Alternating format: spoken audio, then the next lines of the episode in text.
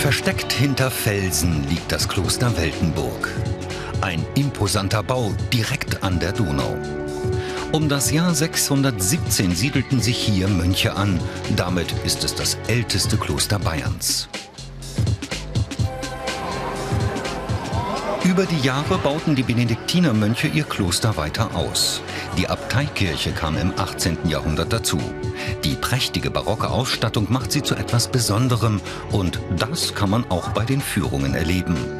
Dabei lernen Besucher nicht nur viel über bayerische Geschichte, sondern auch über den bayerischen Humor.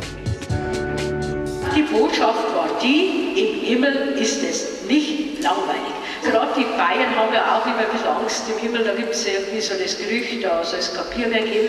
Und da sitzt du da oben, musst den ganzen Tag ein Musikinstrument malträtieren und je nach Tageszeit, also nach Stundenplan, immer entweder Halleluja oder Hosianna singen. Doch im Innenhof wird klar, den Bayern geht nie das Bier aus. Seit über 1000 Jahren wird hier Dunkelbier gebraut. Ein Grund mehr, weshalb mehr als eine halbe Million Touristen aus aller Welt jährlich das Kloster Weltenburg besuchen. Und wo kennst du her? Ja, von China. China.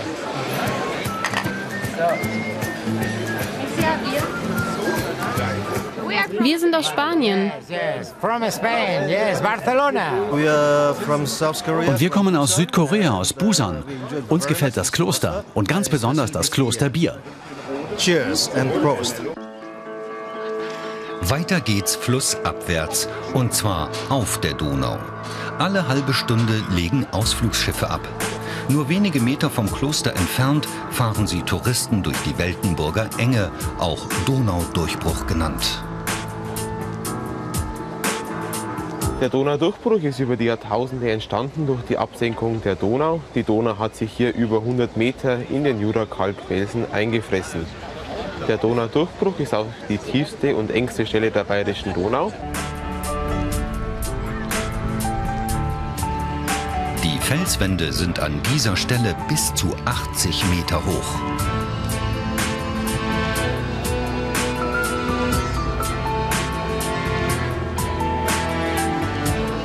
Das ist so das Kontrastprogramm Grün und, und Weiß, also schon sehr beeindruckend. Der ganze Flussverlauf und ja, die, das Wasser früher einfach diese, diese Felsen ausgeschwemmt hat. Das ist natürlich schon herrlich. Weltwunder, ein kleines. Und ein Naturschutzgebiet, das auch zu Fuß durchquert werden kann. Fast immer führt der Wanderweg an der Donau entlang. Mit dem Schiff geht es weiter bis nach Kelheim. Eine knappe halbe Stunde dauert die Fahrt. Die niederbayerische Stadt hat rund 15.000 Einwohner und wird von den Reisenden gerne zu einem längeren Stopp oder gar zur Übernachtung genutzt.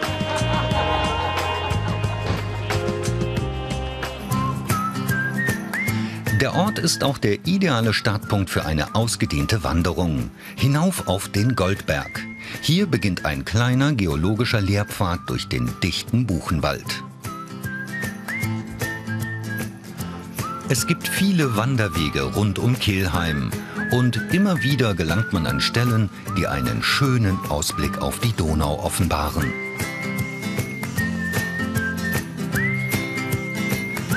Unsere Tour endet in Regensburg, eine Studentenstadt und UNESCO-Weltkulturerbe, dank des vollständig erhaltenen Stadtkerns. Die meisten Häuser der Altstadt stammen aus dem 12. bis 14. Jahrhundert und das wollen bis zu drei Millionen Touristen pro Jahr sehen.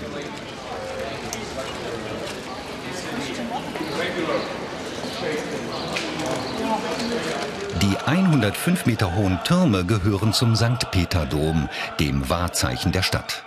Das gotische Bauwerk wurde im 13. Jahrhundert begonnen und im 16. Jahrhundert vollendet. Besonders eindrucksvoll sind die farbenprächtigen Glasfenster.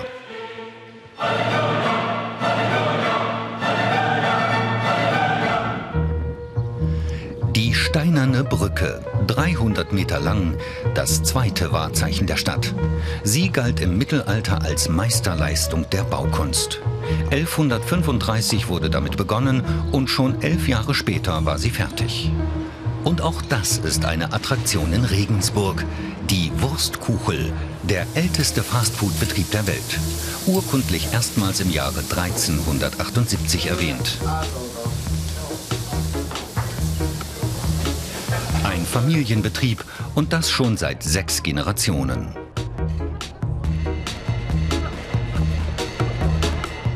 Über 200 Jahre ist die Wurstküche in der Familie und seitdem machen wir auch die Würsteln genau nach demselben Rezept. Und das Kraut stellen wir selber her, den Senf stellen wir selber her.